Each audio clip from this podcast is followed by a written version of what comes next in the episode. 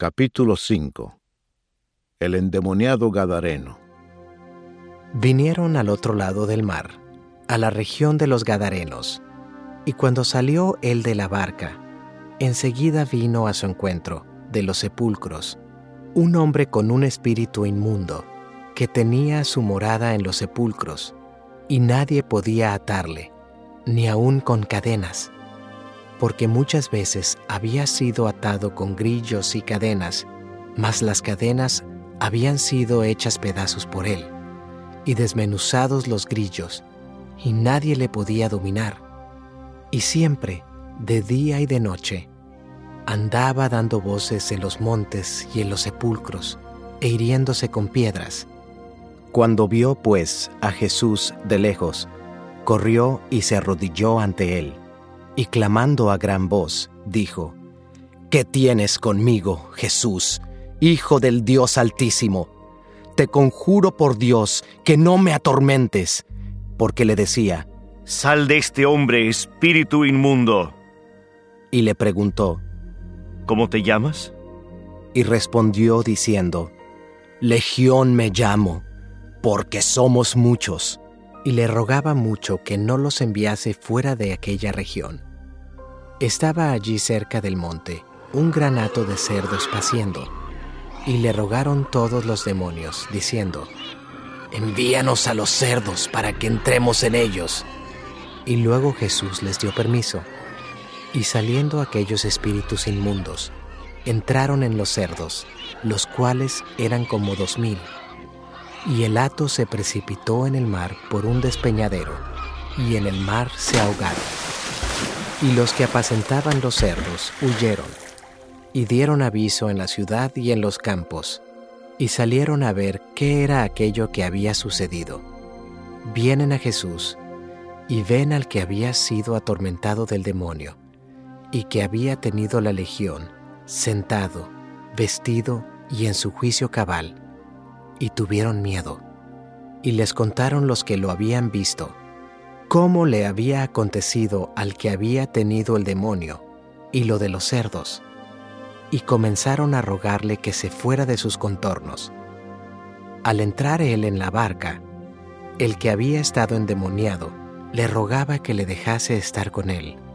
Mas Jesús no se lo permitió, sino que le dijo, Vete a tu casa, a los tuyos, y cuéntales cuán grandes cosas el Señor ha hecho contigo y cómo ha tenido misericordia de ti. Y se fue, y comenzó a publicar en Decápolis cuán grandes cosas había hecho Jesús con él, y todos se maravillaban. La hija de Jairo y la mujer que tocó el manto de Jesús.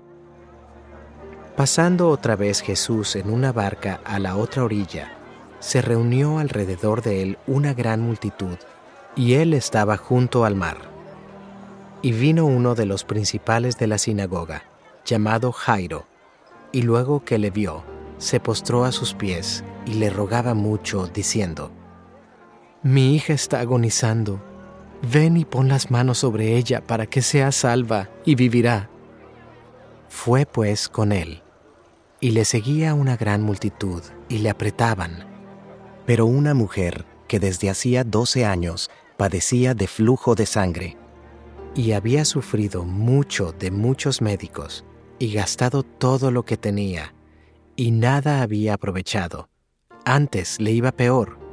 Cuando oyó hablar de Jesús, vino por detrás entre la multitud y tocó su manto, porque decía, si tocare tan solamente su manto, seré salva y enseguida la fuente de su sangre se secó, y sintió en el cuerpo que estaba sana de aquel azote. Luego Jesús, conociendo en sí mismo el poder que había salido de él, volviéndose a la multitud, dijo, ¿Quién ha tocado mis vestidos? Sus discípulos le dijeron, ¿Ves que la multitud te aprieta y dices, ¿quién me ha tocado? pero él miraba alrededor para ver quién había hecho esto. Entonces la mujer, temiendo y temblando, sabiendo lo que en ella había sido hecho, vino y se postró delante de él y le dijo toda la verdad. Y él le dijo, Hija, tu fe te ha hecho salva. Ve en paz y queda sana de tu azote.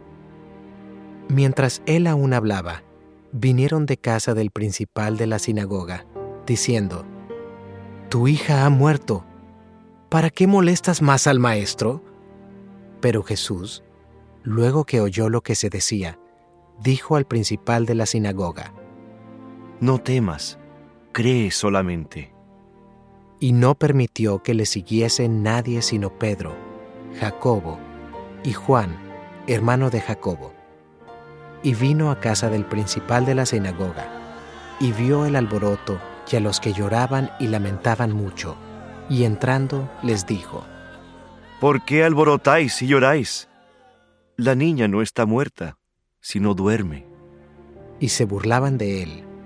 Mas él, echando fuera a todos, tomó al padre y a la madre de la niña, y a los que estaban con él, y entró donde estaba la niña. Y tomando la mano de la niña, le dijo, Talita Kumi, que traducido es, Niña, a ti te digo, levántate. Y luego la niña se levantó y andaba, pues tenía doce años. Y se espantaron grandemente, pero él les mandó mucho que nadie lo supiese, y dijo que se le diese de comer.